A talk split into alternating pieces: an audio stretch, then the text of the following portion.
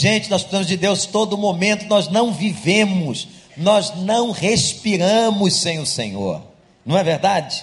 Você que está na internet, em qualquer lugar desse mundo, Deus abençoe a sua vida, a sua família. E se você está pertinho aqui do recreio, não deixa de vir ao culto, não, porque aqui é ainda melhor, não é não, galera? Hein, gente? É ou não é? Vocês sabem, olha aqui, os crentes mais antigos, batistas, inclusive, vocês sabem que dia é celebrado hoje no Brasil? Em todo o Brasil? O dia da Bíblia, gente. Eu quero ver quem é que ainda traz Bíblia para a igreja. De manhã eu fiz isso, hein? Subiu Bíblia beça. Olha só, levanta sua Bíblia aí. Oh, glória a Deus, o povo da Bíblia voltou. Olha, você que é novo na fé, você não sabe, mas antigamente passava um crente, pessoa dizia assim: Olha o Bíblia ali. A gente se sentia um livro andando. Olha o Bíblia ali. Porque a gente era conhecido como povo da palavra. E agora, irmãos, o tempo passou, 30 anos se passaram daquela época, quanta coisa mudou. E às vezes mudou para pior, sabe? Às vezes mudou para pior. Quantos crentes não têm mais amor à palavra? Hoje nós fizemos aqui o encerramento do ano da nossa escola bíblica, que é uma bênção. Não deixa no que vem de participar, não a escola bíblica, ou se você é da liderança das células, a escola de líderes. A nossa igreja tem sido tão abençoada com a palavra. Graças a Deus nós ouvimos aqui desse púlpito, certamente os maiores pregadores desse país têm passado por aqui, nos dado alimento muito sólido. E nós temos sido abençoados com a palavra de Deus. Essa palavra é maravilhosa. Hoje de manhã, você que não veio aqui, há uma galera imensa que vem só no culto da noite. Quem é que só vem aqui hoje no culto da noite? Não veio de manhã? Levanta a sua mão aí. Olha que absurdo, quase todo mundo. Onde você estava de manhã? Você foi aonde? Não fala não. Não fala não. Mas olha, gente, é, hoje de manhã eu falava para a igreja, preguei sobre o texto de Timóteo, Paulo a Timóteo, quando ele fala da importância da palavra, não é? O poder que a palavra de Deus tem o que que essa palavra faz? Esse livro que você tem aí não é um livro qualquer, é a palavra do Senhor, é uma carta de amor de Deus para a nossa vida. É um livro muito especial. E hoje de manhã eu falei que há um outro livro na Bíblia, um outro livro que não podia ser aberto. A Bíblia fala de dois livros importantes. O primeiro é a escritura que revela a história de Israel, a história da salvação e da vontade de Deus. O segundo livro não está com a gente. O segundo livro está nas mãos de Deus. E esse livro tem um conteúdo. E a Bíblia diz, a Bíblia revela que ninguém podia e pode abrir esse livro. A história que nós vamos contar e pregar nessa noite está no livro certamente mais difícil de entendimento da Bíblia, Apocalipse, capítulo 5. Abra a sua Bíblia, conecte aí o seu iPad, o seu iPhone, porque o Espírito Santo que está aqui vai falar. Apocalipse capítulo 5. Uma pessoa me perguntou hoje, pastor, por que, que as pessoas não pregam no Apocalipse? Eu disse, porque o Apocalipse é muito difícil. É um livro muito difícil, de muitas correntes teológicas. Vejam a beleza do capítulo 5. Daqui a pouco eu vou contar um pouquinho do contexto. Então, é João que está falando. Eu vi na mão direita daquele que está sentado no trono um livro em forma de rolo escrito de ambos os lados e selados com sete selos. Vi um anjo poderoso proclamando em alta voz: Quem é digno de romper os selos e de abrir o livro? Mas não havia ninguém, nem no céu, nem na terra, nem debaixo da terra que pudesse abrir o livro ou sequer olhar para ele. Eu chorava muito porque não se encontrou ninguém que fosse digno de abrir o livro e de olhar para ele.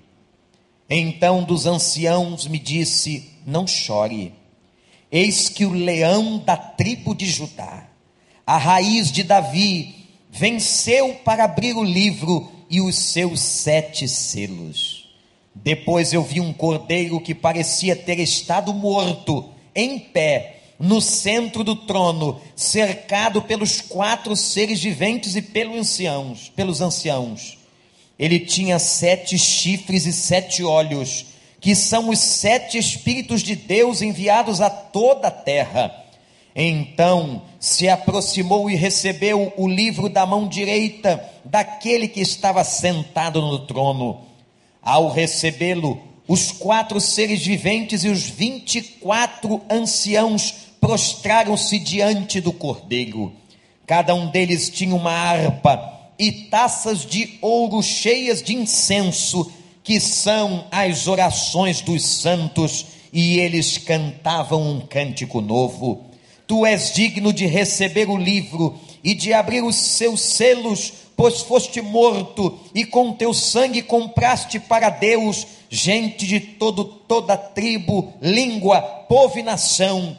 Tu constituíste reino e sacerdotes para o nosso Deus, e eles reinarão sobre a terra. Então olhei e ouvi a voz de muitos anjos, milhares de milhares e milhões de milhões. Eles rodeavam o trono bem como os seres viventes e os anciãos, e cantavam em alta voz: Digno é o cordeiro que foi morto de receber poder, riqueza, sabedoria, força, honra, glória e louvor. Depois ouvi todas as criaturas existentes no céu. Observem, todas as criaturas existentes no céu, na terra, debaixo da terra e no mar e tudo que neles há, e diziam: Aquele que está sentado no trono e ao cordeiro, sejam o louvor, a honra, a glória e o poder para todos sempre. E os quatro seres viventes disseram: Amém. E os anciões prostraram-se e adoraram. Louvado seja o nome do Senhor. Gente, uma leitura dessa, um texto desse merece o quê? Glória a Deus. Que texto é esse, Senhor? Que texto é esse? Tem gente que tem pavor de pregar em Apocalipse. Tem até medo de tão lindo que é esse texto. João foi o homem que Deus escolheu para escrever. Sabe quantos anos provavelmente tinha João na época que escreveu esse texto? Essa revelação perto de 90 e poucos anos, 95 anos. Deus permite que João seja preso por causa do Evangelho. É o único discípulo, o único apóstolo que estava vivo. Todos já haviam morrido. O Evangelho continuava sendo perseguido. E João foi capturado, levado a Éfeso e depois levado à ilha de Pátimos, uma prisão. E foi naquela prisão, meus irmãos, irmãs, que o Senhor Deus entregou o livro do Apocalipse nas mãos de João. O livro do Apocalipse, a palavra Apocalipse significa revelação. O livro revela as últimas coisas. O livro do Apocalipse traz para nós a revelação do que acontecerá no final dos tempos. Não há outro livro na Bíblia igual ao Apocalipse. Ele é chamado de literatura apocalíptica. Aquilo que acontecerá foi revelado a nós e entregue à igreja através de João. E João está preso na ilha de Pátimos e ele tem visões e muitas visões e Deus lhe faz revelações extraordinárias. E uma delas, meus irmãos, é de um livro que está escrito por dentro e por fora. Agora preste atenção. O que é importante para se interpretar o Apocalipse? Se você vai interpretar o livro do Apocalipse, é conveniente que do lado do livro, da sua leitura, haja um comentário de um bom comentarista bíblico, de um pesquisador do grego que conheça o texto porque, meus irmãos, para se entender a Bíblia, eu disse hoje pela manhã, é fundamental que nós entendamos o contexto, que nós compreendamos o destinatário, a quem o livro está sendo escrito, qual foi a época que ele estava sendo escrito. Nós estamos aqui na época, por exemplo, do Império Romano, sob dominação de Domiciano. Domiciano foi mais cruel contra os crentes do que Nero. Nero reinou no ano 64, mas depois, meus irmãos, lá para o ano de 90 de, da primeira era cristã, do primeiro século, veio Domiciano e esse imperador romano foi terrível contra a igreja. Era um tempo de perseguição.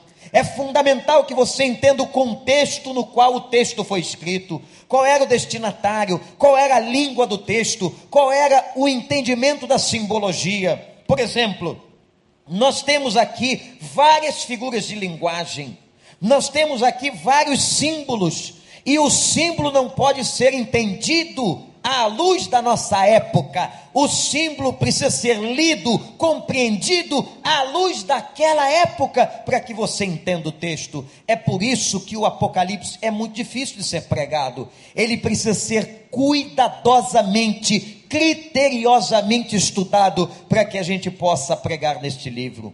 João, então, é o mesmo João, o mesmo, irmãos, o mesmo filho de Zebedeu o mesmo autor do Evangelho, o mesmo autor das três cartas que estão no Novo Testamento, é o mesmo João, o autor do Apocalipse, que está preso em Pátimos e que recebe a visão de Deus. No início do Império Romano, irmãos, os únicos documentos selados com sete selos eram os testamentos. Interessante. Já naquela época, a desenvolvida cultura romana. E o espetacular foi um espetáculo aquele Império Romano, 300 anos de dominação. Nunca houve um império tão longo na face da terra. Dominaram o mundo inteiro. Meus irmãos, eles tinham um senso de organização militar, um senso de ordem, eles tinham conhecimento histórico e cultural, eles eram fantásticos, e na, já naquela época haviam os testamentos. João agora tem a visão de um livro, e o texto diz assim: o livro está escrito de que maneira, gente? Por dentro e por fora. Repete comigo: por dentro e por fora. Detalhe: ninguém podia anotar qualquer coisa neste livro. Ninguém é digno de escrever neste livro. Quem escreveu este livro foi o próprio Deus. E ele está completo, ele está totalmente anotado. É o testamento de Deus que está lá no céu. Nós não temos acesso a ele. E ele está fechado com sete selos. O número sete é uma simbologia do Novo Testamento e do Apocalipse que denota a perfeição de Deus. Por que sete selos? Por que sete dias de criação? O número sete no Novo Testamento simboliza, demonstra, mostra, meus amados irmãos, a perfeição de Deus. E haviam sete selos que travavam este livro. Os testamentos romanos e os testamentos naquela época traziam o quê? Qual era o conteúdo? Muito interessante, preste muita atenção, olhe para mim e guarde isso. O testamento de uma família trazia a história da família. Segundo, o testamento trazia todos os bens da família. E terceiro, o testamento falava da utilização dos bens no futuro da família. É como um testamento na nossa lei. Aliás, o nosso direito é calcado no direito romano. Ora, meus irmãos e irmãs, advogados aqui presentes, só se podia ter conhecimento do testamento, dos nomes que estavam no testamento, se o livro fosse aberto. Só se saberia qual era o conteúdo do testamento quando o testamento era revelado.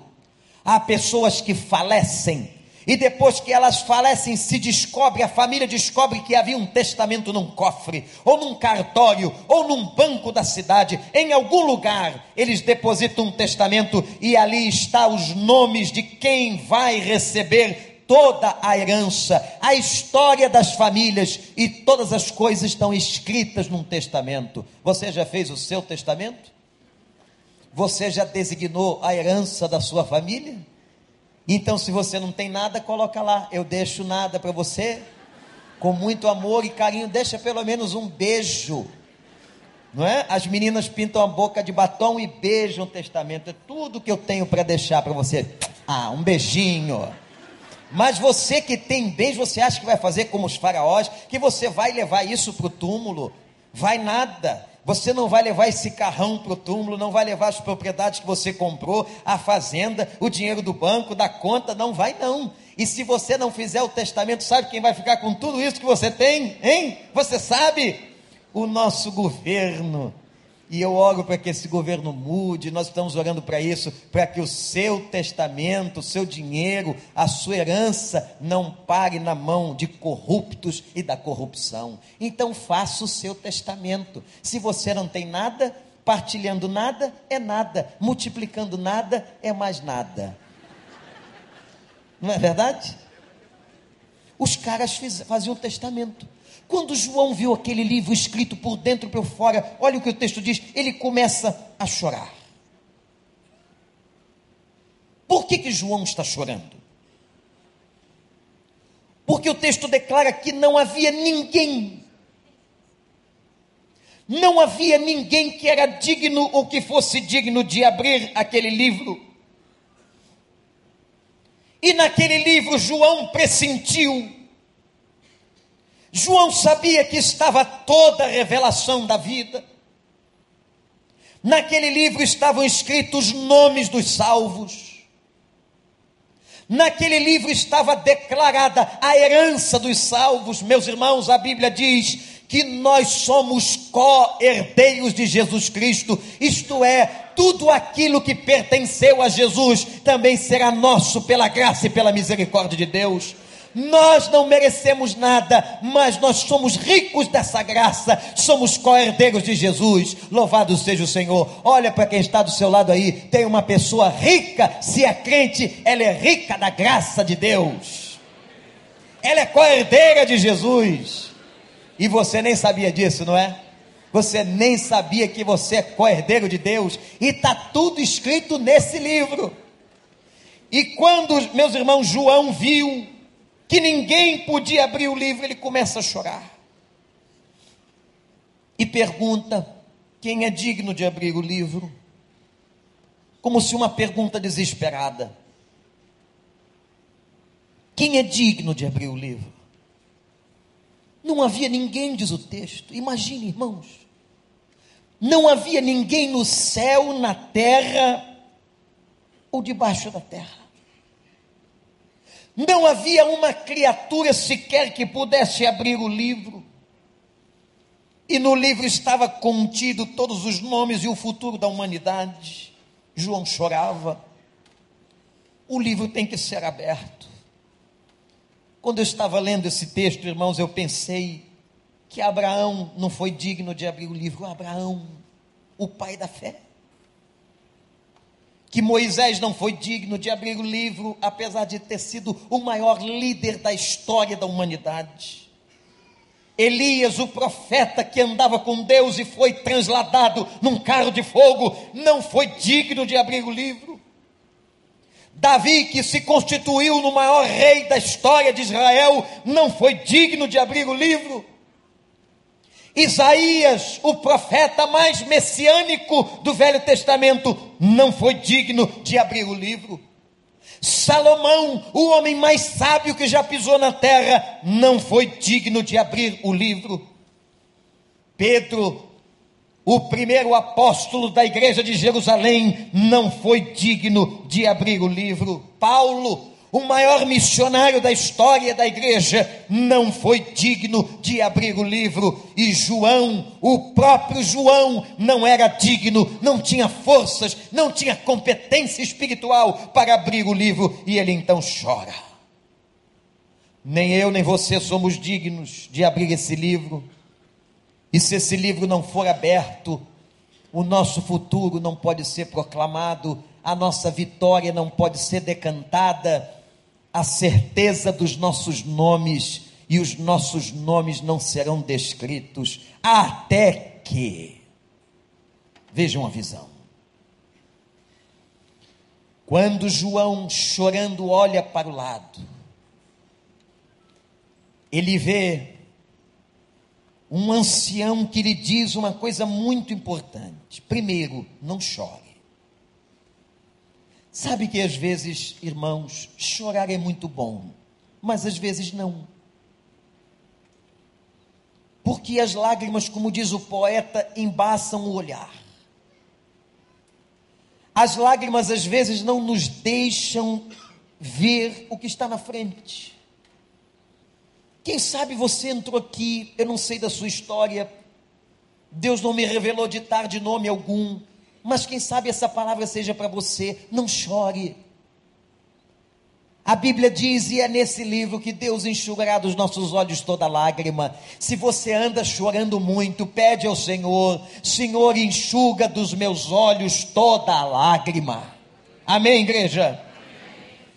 Não chore. E agora aquele ancião que está ali, a figura do ancião era uma figura importante na cultura hebraica. O ancião era a imagem, a representação de uma autoridade, de uma pessoa de respeito. O ancião diz: João, João, ninguém podia abrir o livro, mas o leão da tribo de Judá, a raiz de Davi, ele morreu para poder abrir o livro a morte de Jesus na cruz, o sangue derramado no Calvário, aquele momento da agonia e a ressurreição dos mortos fez com que Jesus Cristo fosse o único, único, único autorizado a tocar nesse livro de Deus e abrir esse livro e ler esse livro. Louvado seja o Senhor! O livro pode ser aberto. João vê além do ancião a figura de um cordeiro. Olha só a figura de Jesus dentro do Apocalipse. Um cordeiro, meus irmãos. Lembram-se do Velho Testamento que para agradar a Deus, para confessar pecados, a gente precisava, os homens precisavam ofertar ao Senhor um cordeiro sem mancha, imaculado, um cordeiro perfeito. Pois é, quem é o cordeiro de Deus que tira o pecado do mundo? Quando João Batista batizava no rio, ele vê Jesus. E quando ele vê Jesus caminhando, ele está batizando as pessoas. Ele expressa do fundo da sua alma, numa revelação espiritual: Eis o Cordeiro de Deus que tira o pecado do mundo. A esse, e esse é Jesus de Nazaré. Repete comigo: Eis o Cordeiro de Deus que tira o pecado do mundo. Só você. Eis Agora diz assim: Eis o Cordeiro de Deus que tira o pecado da minha vida. Diz: Eis. Louvado seja o Senhor, estava ali amarrado o Cordeiro de Deus. A imagem de Jesus é a imagem do Cordeiro, mas também estava uma criatura, Pastor Tiago, uma criatura de sete chifres e sete olhos. Olha como a gente tem que ler a Bíblia, interpretar os símbolos à luz daquela época. O que é um chifre hoje?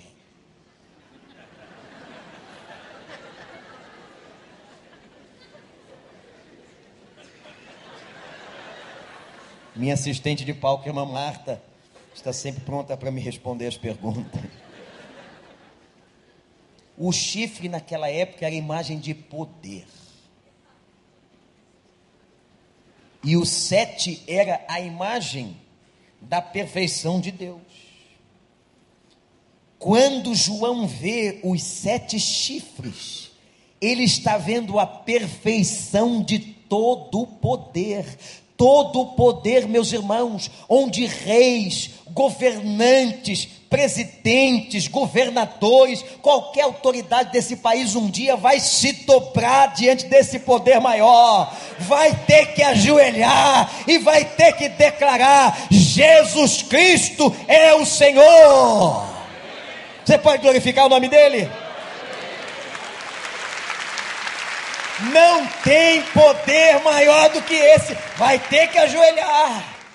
E dos céus e na terra, debaixo da terra, todo mundo vai ter que ajoelhar, até os ateus, até aquele que diz que não crê em Deus, até aquele que diz que Deus não existe, vai ter que ajoelhar, e depois que tudo que o olho verá, ele vai ter que dizer, como disse aquele centurião na cruz no momento da morte de Jesus: Este verdadeiramente era filho de Deus, e eles vão ter que dizer, e nós vamos ter que dizer de joelhos, de joelhos, Ele é o Cordeiro de Deus.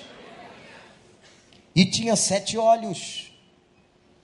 Se o sete é o símbolo da perfeição, os olhos são para ver.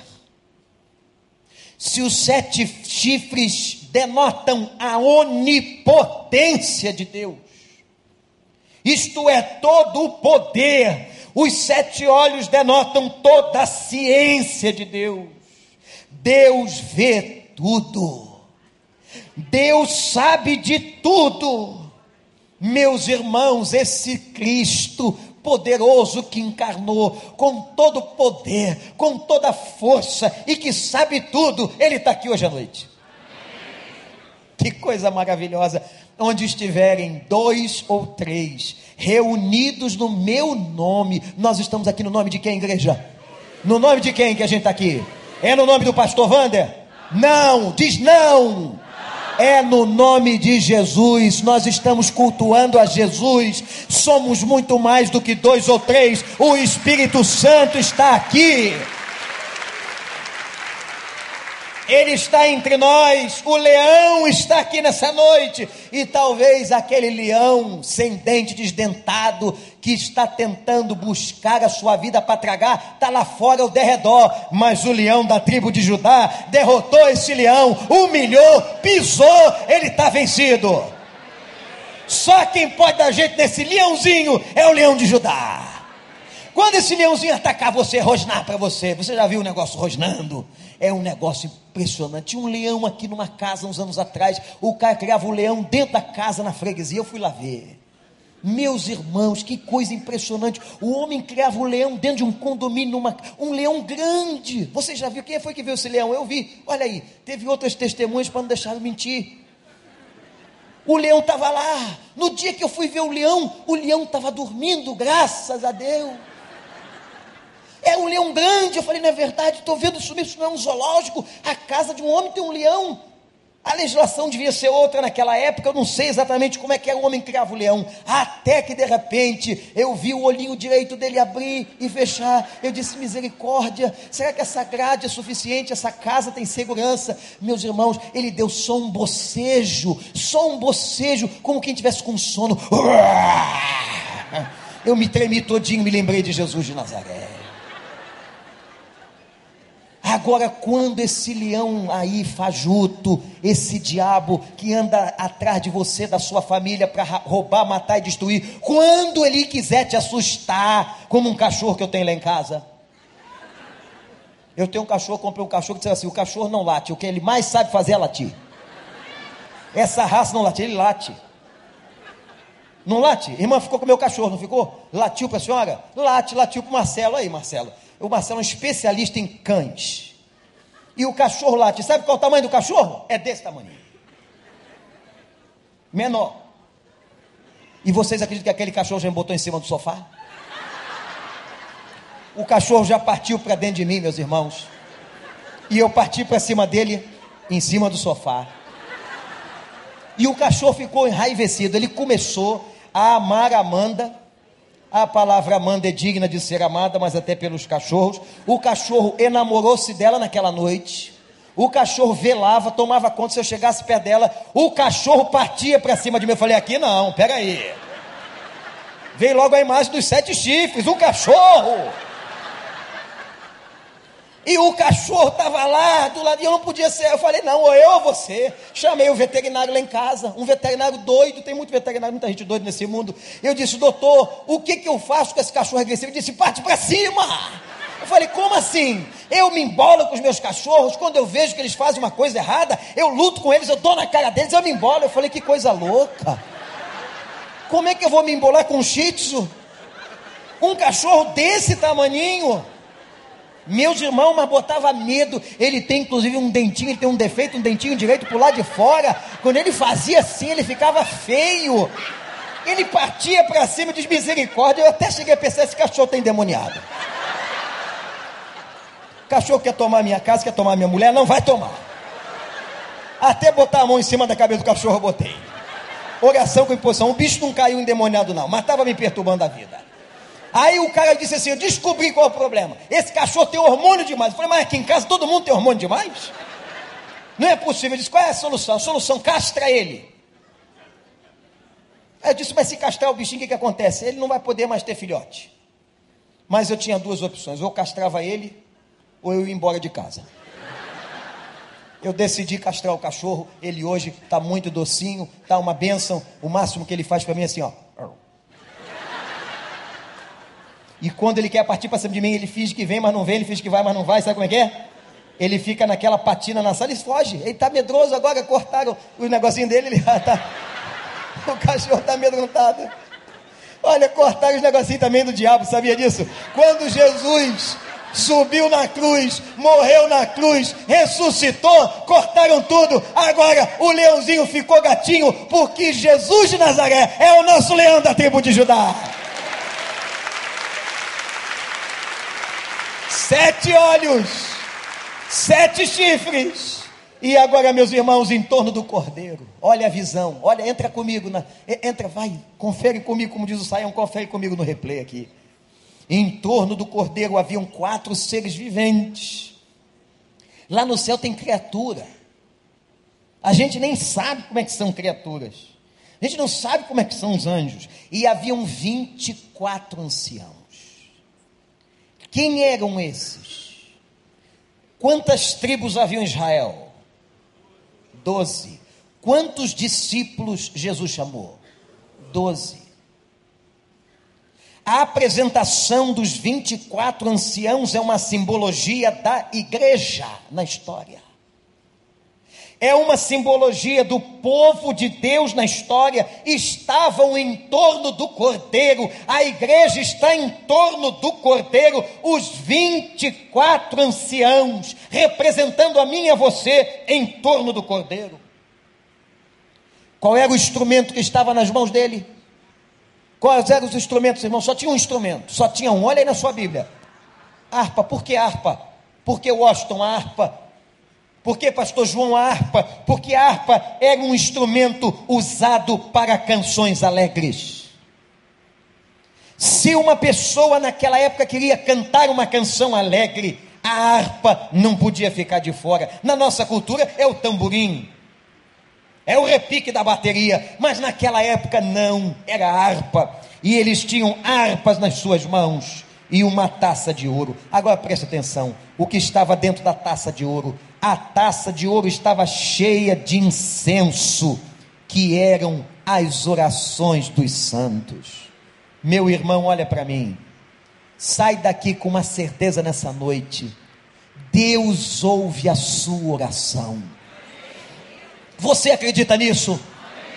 não é por causa de você que ele ouve, nem por causa de mim, é por causa de Jesus. Estava diante do cordeiro a taça de ouro com os incensos, incenso, e veja como Deus trata: é taça de ouro, é coisa importante. Eu guardo as orações de vocês no lugar importante, prioritário. Deus ouve a nossa oração. Você que entrou aqui machucado, você que entrou aqui em crise, eu quero dizer para você que o Senhor, Ele ouve essa oração que você faz. Tem hora, gente, que nós temos que gritar e gritamos de dor. Ó oh, Deus, Deus, ouve o meu grito. Mas tem horas que nós não temos forças sequer para falar. Uma palavra não sai da nossa boca, como disse o salmista mas ele entra no nosso interior e ele sabe todo o conteúdo do que nós estamos dizendo. Ele sabe do teu sofrimento, ele sabe das tuas lágrimas. Ele está recolhendo tudo na sua taça. E ele vai dar as respostas de todas as suas orações, todas. no tempo dele, algumas serão respondidas aqui e outras serão respondidas na eternidade, mas todas as nossas orações serão respondidas pelo Senhor. E todos glorificavam ao Cordeiro, e ele então vai, gente, e ele abre o livro. E agora, ao abrir o livro, ele vê o final da história. Sabe qual é o final da história? Olhe para mim, meu irmão. Sabe qual é o final da história? O final da história é o seguinte: um dia, agora que o livro já foi aberto, o testamento já pode ser lido, e o Senhor vai dizer assim: Vinde bendito de meu Pai, e possua por herança o reino que para ti está preparado desde a fundação do mundo, e Ele vai chamar nome por nome que está aqui nessa noite.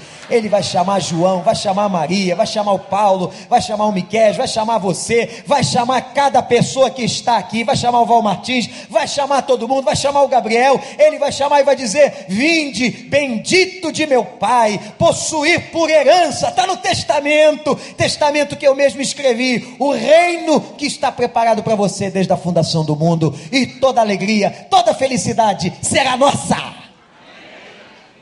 O pecado nos tirou, gente. O pecado interrompeu a nossa alegria. O pecado manchou a humanidade, o pecado trouxe morte, o pecado trouxe doença, o pecado trouxe desunião, o pecado nos separa, mas o sangue de Jesus nos une, o sangue de Jesus venceu, o sangue de Jesus limpa tudo, e o sangue de Jesus fez com que o livro fosse aberto, e agora todas as coisas serão restauradas. Glorifique porque ele venceu, e eles começaram a cantar, Pastor João começaram a cantar. Olha a letra do cântico aí, está aí. Já leu? Gente, se juntou o maior coro da história do universo.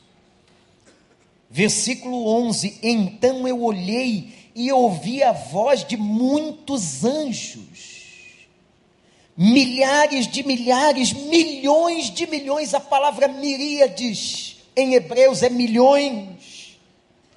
Olha o coro que se reuniu. Quem quer cantar num coro desse, gente? Rodeavam o trono, os seres viventes e os anciãos, os 24 anciãos, e cantavam assim: Digno, olha a letra aí, ó. Até a letra foi revelada a João: Digno é o cordeiro que foi morto de receber poder, riqueza, ele recebe tudo, porque tudo é dele, poder, riqueza, sabedoria, força, honra, glória e louvor. Agora vejam o que acontece. Depois eu ouvi todas as criaturas, o coral aumentou.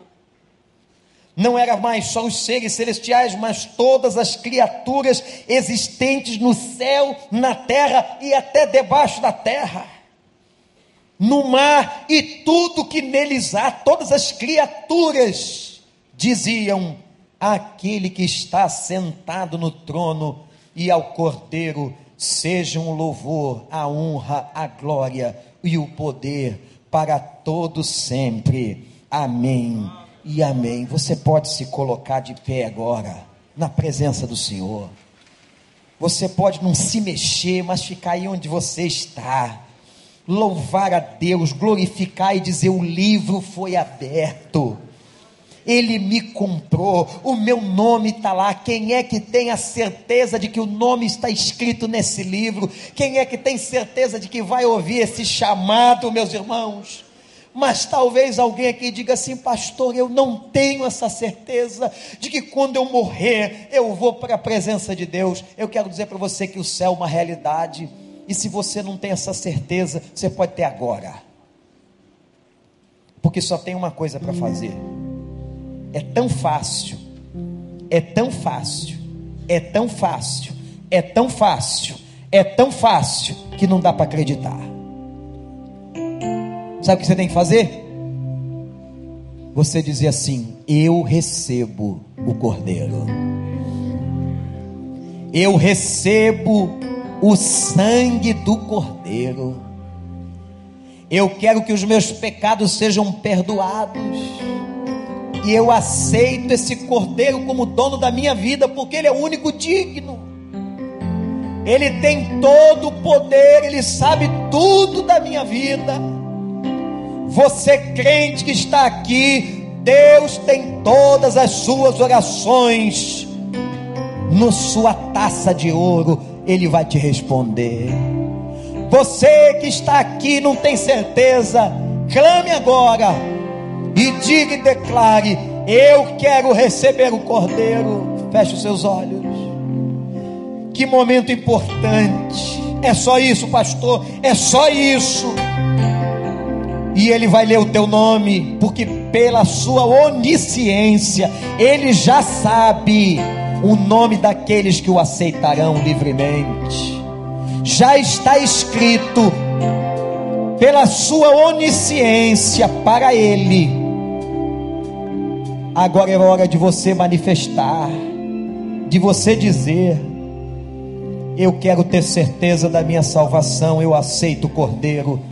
Quem é que diz isso para Deus agora nessa noite, de olhos fechados, cabeças baixas? Levante a sua mão para eu ver, porque eu quero orar pela sua vida, em nome de Jesus. Deus abençoe, Deus abençoe, Deus abençoe, Deus abençoe, Deus abençoe, Deus abençoe, Deus abençoe, Deus abençoe. Que momento importante. Diga: Eu recebo o Cordeiro, eu quero ter a certeza do meu nome no livro da vida. Levante a sua mão onde você estiver. Eu vou orar pela sua vida. Que Deus abençoe essas pessoas. Deus abençoe. O final da história é a vitória daqueles que creem. Nós vamos adorar a Deus, pastor Miqueias.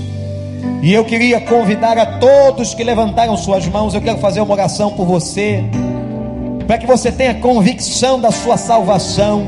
Você que levantou sua mão agora, enquanto a gente canta, vem aqui na frente, lá da direita, aqui do centro, aqui à minha esquerda, lá daquela ponta. Sai do seu lugar agora e vem glorificar aquele que é digno de toda honra, toda glória e todo louvor. Pode vir, pode vir o Senhor.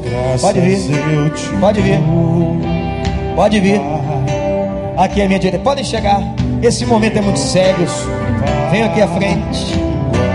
Coloquem a letra desta canção. Vamos cantar ao Senhor. Graças a Deus. Graças a Deus. Graças a Deus.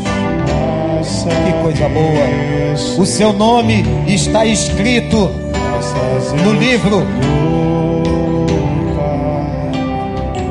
Você jovem, você adolescente, você senhor, você casal, pode vir. Você quer ter essa certeza? Meu pecado suportou. Ele suportou o nosso pecado. Ó oh, Deus. Graça recebi. Que coisa linda. Pelo amor dou graça.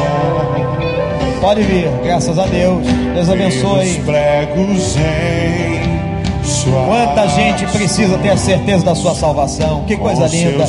Deus está dando a certeza essa noite pela sua entrega. Isso, pode vir, coisa boa. e o seu perdão. Digno! Digno é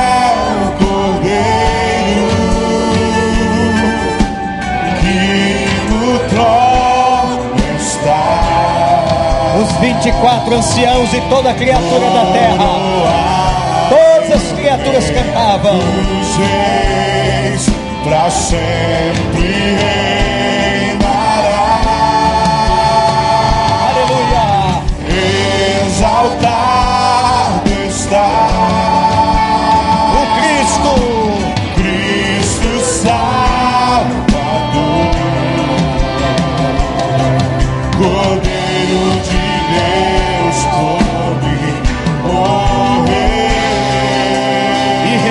ressuscitou.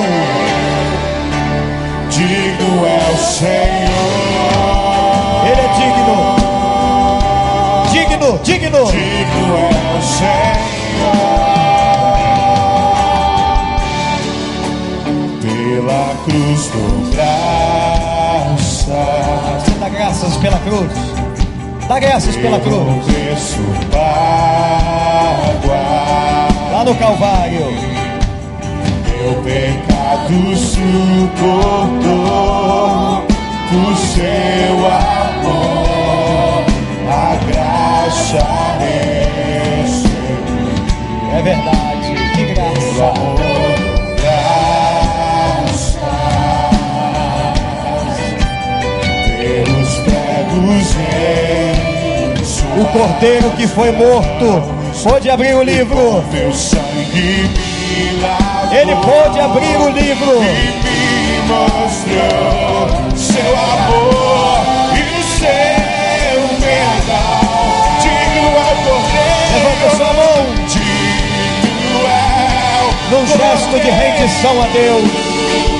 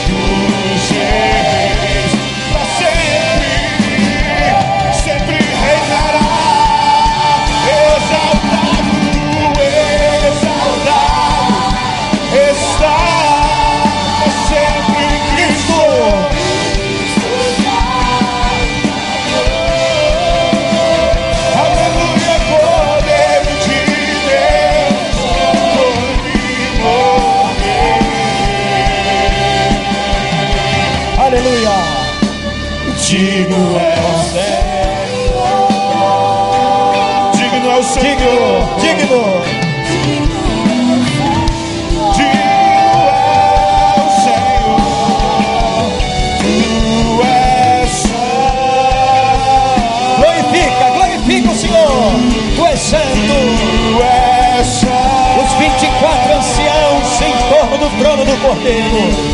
Tu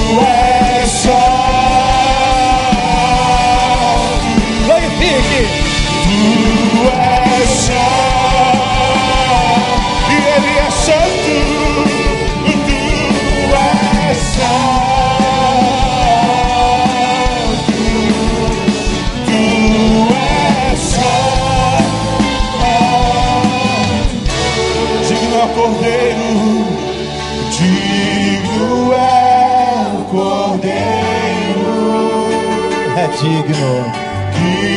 O leão da tribo de Judá.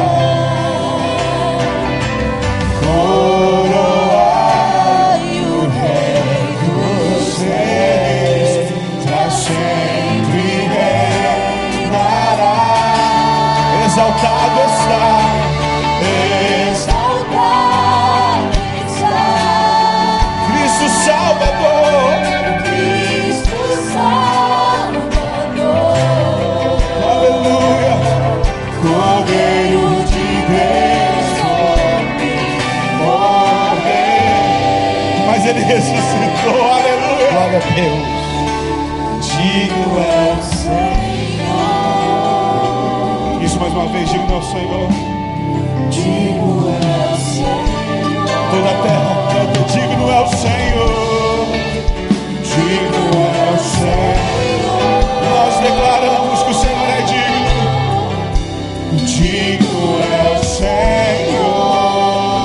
Eu vou pedir que você estenda a sua mão para cá. Nós vamos orar com a imposição de mãos sobre essas pessoas. Vocês que estão aqui na frente, toda a igreja está colocando as mãos sobre vocês. Pai de amor, dá a certeza da salvação a essas pessoas. Não por causa dos seus méritos, não por causa, ó Deus, do seu esforço, mas por causa da graça, do favor imerecido que o Senhor derramou sobre nós.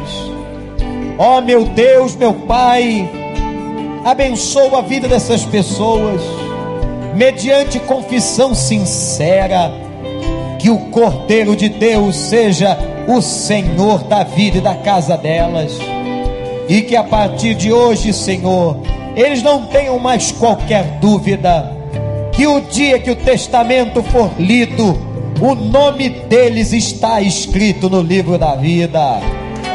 Abençoa, Senhor, dê graça, Senhor, restabelece as forças e enche do Espírito Santo essas pessoas, em nome de Jesus. Em nome de Jesus.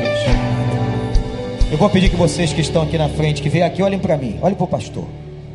Deus abençoe a sua vida e a sua casa. Mediante essa sinceridade, estou vendo meninos aqui, adolescente. Eu me converti, eu tinha 14 anos de idade. Minha família não era convertida. vocês que estão aqui, mediante essa confissão sincera, Deus os honrará. Os seus nomes já estão escritos no livro da vida. O Senhor já sabia. O Senhor sabia. Que dia é hoje, gente? Que dia é hoje? Que nesse dia, hoje, 14 de dezembro, você ia vir aqui na frente. Que você ia fazer essa confissão. Hoje é o teu dia. Hoje foi o dia da tua salvação. Louvado seja o Senhor. A gente quer ajudar você. Quer te dar uma Bíblia, quer anotar seu nome para orar contigo. Eu vou pedir a todos que vieram aqui à frente, todos, sigam esse pastor aqui, olha, esse homem de Deus, até aquela sala, só para a gente ter o seu nome, seu telefone e te dar uma Bíblia. Os conselheiros ajudem, venham todos, os, o pessoal do aconselhamento, venham por aqui, ó. Caminha esse corredor só até ali. Se tiver algum parente, algum amigo, pode trazer, pode vir junto, pode vir, tragam eles aqui. Olha os meninos aqui, louvado seja Deus. Jovens, adolescentes, essa moça aqui, olha, esse rapaz, graças a Deus, ainda são namorados, Deus salva namorado também. Que coisa boa, olha aí, olha aí. A senhora, meus irmãos,